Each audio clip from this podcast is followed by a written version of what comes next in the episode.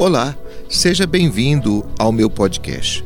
Eu sou o Padre Geraldo Gabriel, tenho um canal de vídeo e um blog. Para conhecer mais o meu trabalho, acesse GG Padre. Muito obrigado. A melhor coisa que nós temos em Minas Gerais é a religiosidade do nosso povo. Claro que alguns elementos vão se modificando com o tempo. Um dos personagens da religiosidade mineira era o Farricoco. É sobre isso que eu vou falar nesse momento. No meu tempo de seminário, eu fui convidado para ajudar numa Semana Santa em Marilândia, uma cidade próxima a Divinópolis. Ainda me lembro de certos personagens curiosos que compareceram à procissão do enterro na sexta-feira da Paixão. Disseram-me, naquela época, tratar-se dos farricocos. Foi a primeira vez que eu os vi e nem sei se tais personagens ainda existem por lá. Vestidos de forma extravagantes, eles dançavam durante a procissão do enterro, ignorando completamente o luto e a dor dos amigos de Jesus. O que vem a ser farricocos? Esta palavra vem do quimbundo, uma língua dos primeiros escravizados que chegaram ao Brasil, provenientes da África Central. Farricocos são personagens condutores da tumba ou esquife nos enterros. São pregoeiros encapuzados que encabeçam as procissões simbolizando a morte. Durante os cortejos fúnebres, vão fazendo piruetas, gracejos ou danças que acabam assustando as crianças. Durante alguns períodos medievais, sobretudo em épocas de pestes e calamidades, acreditavam-se que a morte fosse também uma personagem. Chegaram a representá-la vestida de preto, com uma foice na mão. O filme de Ingmar Bergman, de 1957, chamado O Sétimo Selo, retrata bem esta realidade. Ele mostra a cruel situação da Europa durante a peste negra, quando a morte imperou desenfreadamente. Ainda que o ator do filme tentasse enganar a própria morte, no fim ela sai vencedora e conduz uma grande equipe dançando montanha acima. Trata-se da dança da morte. A dança da morte, ou dança macabra, tornou-se um gênero artístico no século XIV e XVI.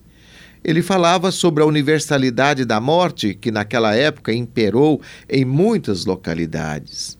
As constantes guerras e as pestes proporcionaram um verdadeiro baile à morte.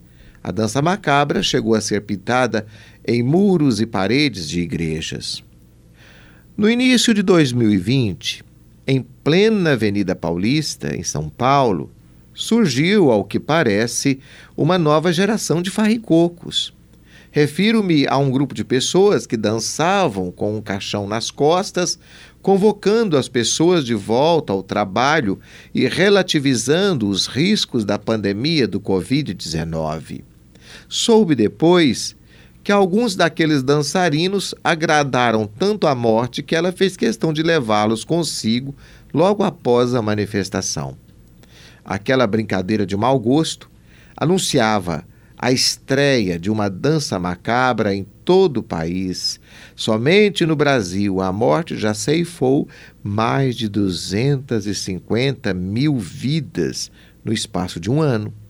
De fato, aqui ela tem reinado e ainda está com muita disposição para o baile. Haja parceiros.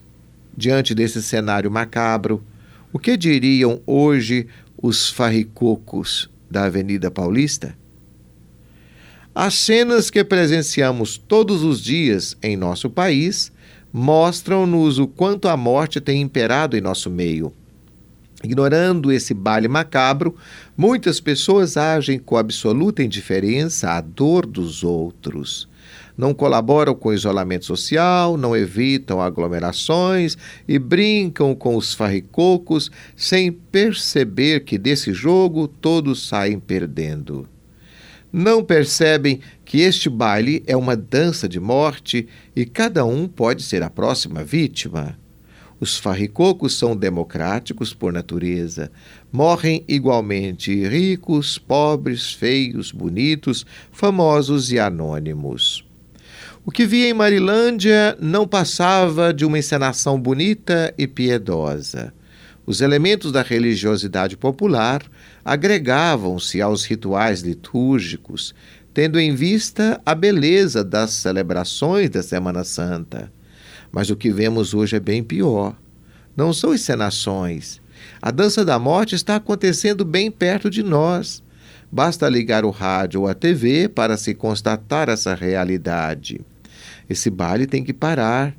É preciso que os governantes façam sua parte, mas é necessário também um esforço coletivo, e nisso você e eu podemos colaborar.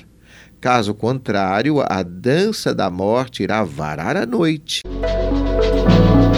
Você gostou dessa história? Quer saber mais?